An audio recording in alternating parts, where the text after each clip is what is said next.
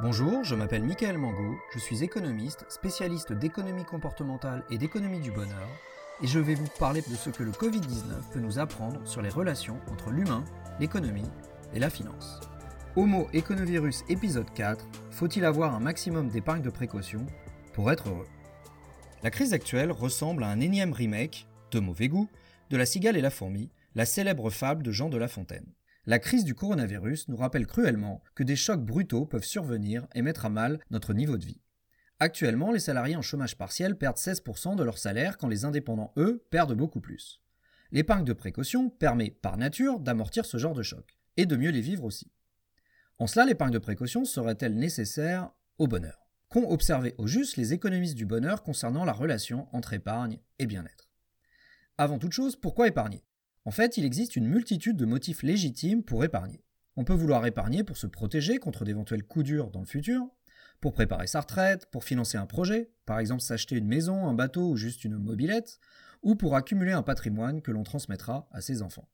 Et puis il y a l'épargne qui n'a pas de but précis. Par exemple, on peut vouloir limiter ponctuellement sa consommation pour augmenter son épargne et ainsi profiter d'opportunités de gagner de l'argent. Par exemple, quand les taux d'intérêt sont particulièrement élevés ou quand les cours des actions sont très bas. Et puis il y a l'épargne complètement involontaire. Après tout, l'épargne peut être vue comme le résidu de la consommation. C'est ce qui reste quand on a consommé tout ce qu'on voulait consommer.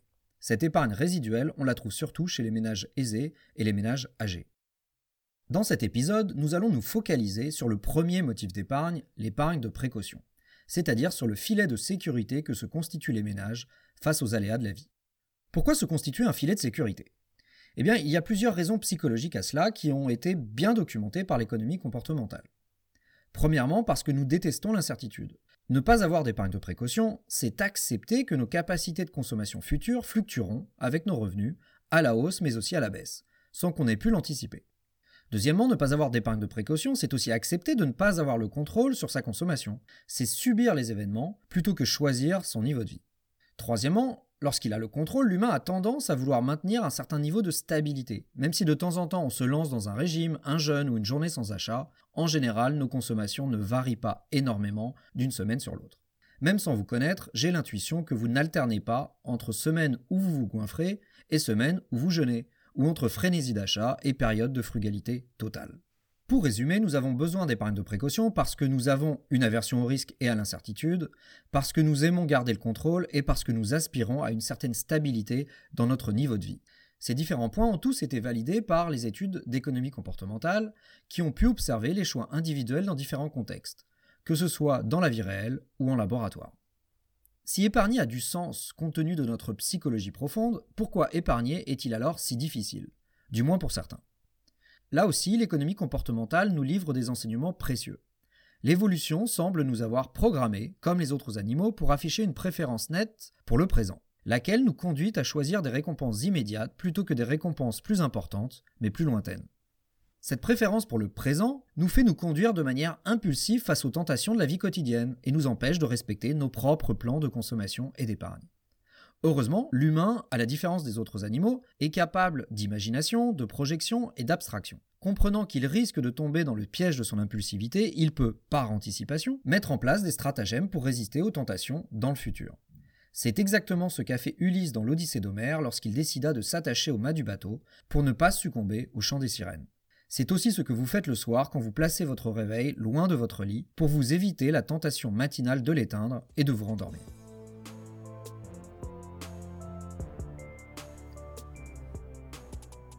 Si épargner peut être un exercice difficile, remarquons qu'il n'y a pas à l'échelle collective un problème de sous-épargne en France.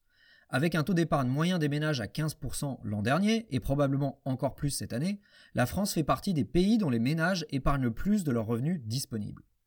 Est-ce qu'avoir de l'épargne de précaution nous rend alors plus heureux? Ou dit inversement, est-ce que de ne pas en avoir diminue notre bonheur? Cette question n'a pas toujours été centrale dans les recherches des économistes du bonheur. Les économistes du bonheur ont d'abord étudié en profondeur la relation entre revenu et bonheur.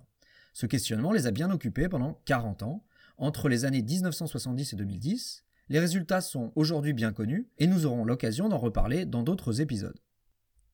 Savoir si le revenu fait le bonheur étant maintenant une question tranchée du côté de la recherche, depuis quelques années, les économistes du bonheur s'évertuent à décrypter les liens entre l'épargne, le patrimoine et le bonheur, au-delà de l'effet des revenus.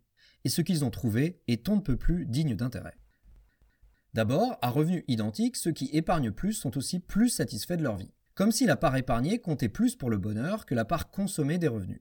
Il y a des effets positifs de l'épargne à court terme, avec une tranquillisation de l'esprit et la sensation que l'on a le contrôle sur ses finances personnelles, et aussi à long terme, avec l'amélioration de sa situation financière objective. Ensuite, les différents types d'épargne n'ont pas le même effet sur le bonheur. L'épargne liquide, immédiatement disponible en cas de coup dur, c'est-à-dire l'épargne de précaution, est celle qui a le plus d'effet sur le bonheur. L'épargne immobilisée dans des produits financiers ou dans l'immobilier a un impact également positif sur le bonheur, mais moindre. Enfin, l'effet de l'épargne de précaution n'est pas proportionnel. Passer de 0 euros d'épargne par mois à 200 euros par mois change plus la donne que de passer de 200 euros à 400 euros. Idem pour le stock d'épargne de précaution accumulé dans le temps. Passer de zéro épargne de précaution à un matelas d'épargne représentant 3 mois de dépenses augmente bien davantage la satisfaction de la vie que de faire passer son matelas de sécurité de 3 mois à 6 mois. Y a-t-il à contrario des formes d'épargne qui diminueraient le bonheur? Le candidat le plus sérieux pour un effet négatif de l'épargne sur le bonheur est incontestablement l'épargne investie en actions. Parce qu'elle est très volatile, la performance des actions fait passer l'individu par des hauts et des bas émotionnels. Est-ce suffisant pour dire qu'il faudrait fuir les actions pour être plus heureux? Sur ce point, les résultats scientifiques sont assez ambigus. Il n'y a pas d'effet net positif ou négatif de l'épargne investie en actions sur le bonheur. Ce qui est déjà un résultat en soi puisque toutes les autres formes d'épargne ont un effet nettement positif sur le bonheur. Si le boursicoteur n'est pas toujours à cran, il peut l'être très clairement lorsque la bourse chute violemment, comme ce fut le cas en février et mars dernier quand la crise du Covid-19 est devenue on ne peut plus concrète en Europe et aux États-Unis. Des études scientifiques confirment d'ailleurs que le bonheur des investisseurs en bourse fluctue avec les performances des marchés boursiers. En fait, le bonheur de tout le monde fluctue avec le marché boursier, et pas seulement celui des investisseurs. Parce que le marché boursier est un baromètre des perspectives économiques et sociales, la bourse est comme un indicateur avancé de ce qui va se passer sur le front de la croissance et de l'emploi. Les évolutions des cours synthétisent donc les anticipations collectives quant à l'avenir, qu'elles soient roses ou plus sombres. Les marchés baissent quand la société se met à devenir anxieuse au sujet de l'avenir et remontent quand les nuages commencent à se dissiper. La corrélation est toutefois plus forte entre les performances de la bourse et le bonheur des individus qui sont directement exposés à la bourse parce qu'ils ont des actions. Quand la bourse baisse, les investisseurs en actions subissent une double peine. Ils sont comme les autres, anxieux concernant leur emploi, mais en plus, ils observent la chute de la valeur de leur épargne. De quoi plomber leur morale encore un peu plus. L'impact psychique de la chute des cours peut même être très prononcé. Des études ont ainsi montré que les admissions à l'hôpital pour cause de troubles psychiques augmentaient nettement pendant les krachs boursiers. Pour ne pas trop souffrir du va-et-vient de la bourse, il est donc préférable de connaître les techniques pour diminuer la volatilité de son portefeuille, ou bien, à défaut, d'avoir une personnalité peu anxieuse.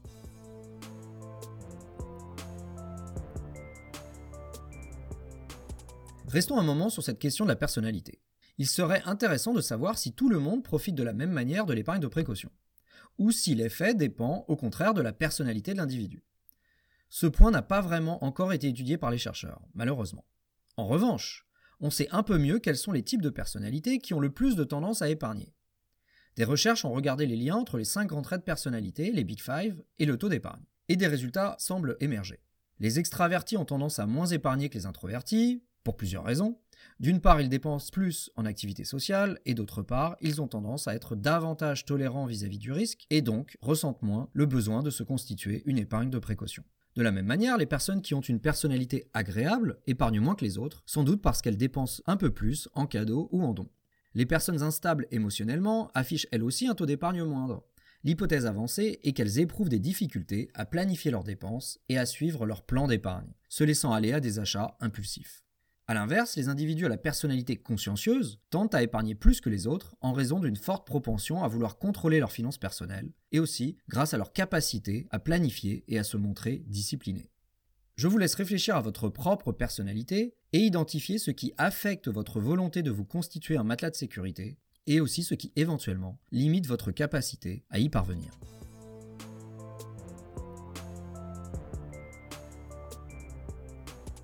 Au-delà des différences de personnalité, quels conseils pratiques pourrions-nous tirer de la recherche? Personnellement, j'en vois deux.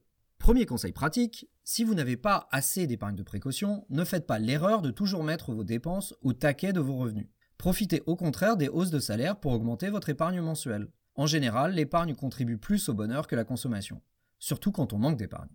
Deuxième conseil pratique, si vous vous lancez dans un achat immobilier, ne sirotez pas toute votre épargne de précaution pour augmenter au maximum votre apport personnel. Les données sur le bonheur montrent qu'il vaut mieux garder son épargne de précaution et avoir un peu plus de dette immobilière.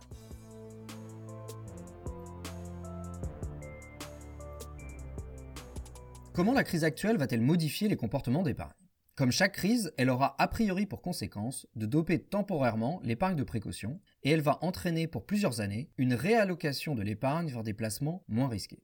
Mais, et cela ne vous aura pas échappé, cette crise du coronavirus génère de l'épargne de précaution d'une manière bien différente des autres crises. D'habitude, ce sont les ménages qui décident de réduire leur consommation durant les récessions afin de se prémunir contre une possible perte d'emploi ou de futures baisses de revenus. Là, c'est différent. À cause du confinement, les ménages sont forcés de consommer moins et accumulent de l'épargne presque malgré eux. Selon les calculs de l'OFCE, l'Observatoire français des conjonctures économiques, les ménages français épargneraient en moyenne 230 euros par semaine durant le confinement. Au terme des 8 semaines de confinement prévues, c'est donc un trésor de guerre de 55 milliards d'euros qui sera accumulé, soit l'équivalent de 2% du PIB français. Une grande incertitude existe quant à l'usage que vont faire les Français de toute cette épargne quand le confinement prendra fin. S'ils l'utilisent pour consommer davantage, cela permettra de relancer l'activité économique beaucoup plus vite que s'ils la conservent sur des livrets d'épargne. Et 2% du PIB, c'est déjà un joli plan de relance. Ainsi, les ménages détiennent-ils entre leurs mains une des clés de la sortie de crise? En fait, l'épargne de précaution occupe depuis toujours une place centrale dans les crises économiques et leur résolution. L'épargne de précaution a normalement tendance à aggraver les crises économiques. Les ménages ont en effet un comportement procyclique. Lorsqu'il y a croissance économique, les ménages, qui ont alors une grande confiance dans l'avenir, consomment une grande part de leurs revenus, se mettent à acheter des biens durables comme des voitures ou du mobilier, souvent à crédit, et osent orienter leur épargne vers des placements à risque comme les actions et les obligations, offrant un financement à bon marché pour les entreprises. Tous ces comportements dopent encore un peu plus la croissance. Inversement, quand il y a récession, les ménages font baisser leur consommation en pourcentage de leurs revenus et réorientent leur épargne du financement des entreprises vers des placements plus sûrs, sur des livrets ou en assurance vie, qui contribuent moins directement à l'activité économique. Ce qui, dans un effet miroir de ce qui se passait en période de croissance, a tendance à aggraver la récession. Au final, c'est parce que les ménages, comme les entreprises d'ailleurs, ont un comportement procyclique, c'est-à-dire qu'ils jouent à la cigale et à la fourmi à contretemps, que l'État et la Banque centrale doivent intervenir avec des politiques contracycliques.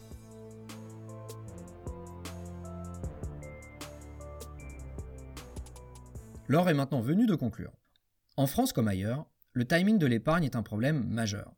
Collectivement, on gagnerait à siphonner l'épargne de précaution en période de crise et à la reconstituer en période de croissance.